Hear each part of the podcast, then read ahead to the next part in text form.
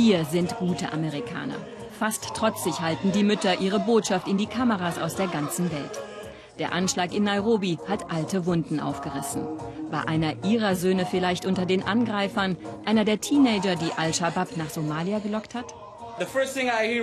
Das Erste, was ich gehört habe, war, dass einige dieser Terroristen hier aus Minnesota kamen. Aber solche Kriminellen haben keine Nationalität, keine Religion.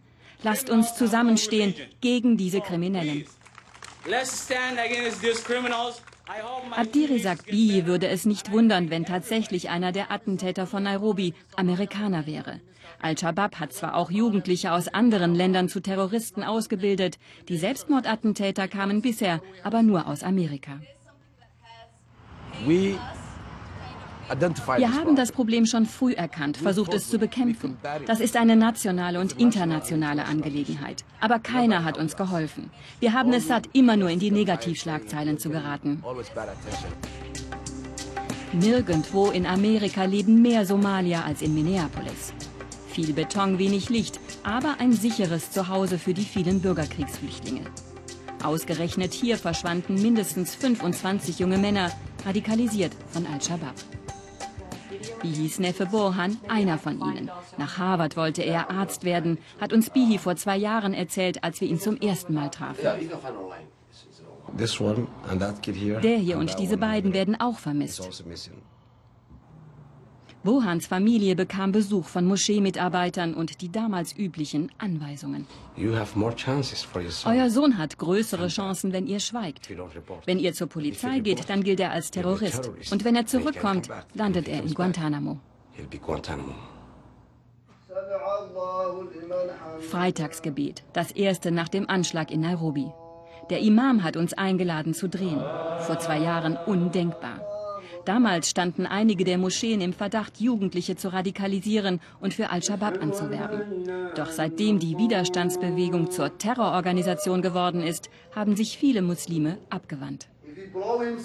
Wer sich selbst in die Luft sprengt, wird das in der Hölle immer wieder erleben, bis die Strafe gesühnt ist.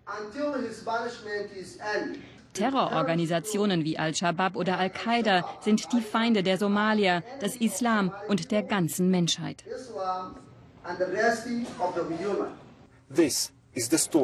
Das ist die Geschichte der Märtyrer aus Minnesota. Dieses Video hat Al-Shabaab kurz vor dem Anschlag von Nairobi ins Netz gestellt. Ein professionell gemachter Film über drei Jugendliche aus Minneapolis. Einer von ihnen verschwand in derselben Nacht wie Bohan. Das ist das wahre Disneyland. Ihr solltet auch kommen. Wir haben hier Riesenspaß. Wir haben vor nichts Angst. Wenn wir sterben, dann kommen wir ins Paradies. Keiner der Kämpfer hat den Heiligen Krieg überlebt, auch Bihis Neffe nicht. Schaurig die Bilder, mit denen Al-Shabaab neue Rekruten aus Minnesota anwerben will. Die Terrororganisation nutzt vor allem das Internet, um amerikanische Jugendliche zu überzeugen. Doch seitdem Polizei und Moscheen enger zusammenarbeiten, verfängt die Botschaft seltener. Sie sind weiter aktiv, aber anders als früher. Damals waren sie im somalischen Fernsehen, haben offen für den Dschihad geworben.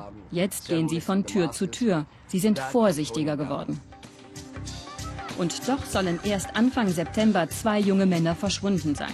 Auch deshalb lassen die Mütter ihre Kinder nicht aus den Augen. Sie wissen, jeder Jugendliche, der in die Fänge von Al-Shabaab gerät, könnte eine Katastrophe auslösen.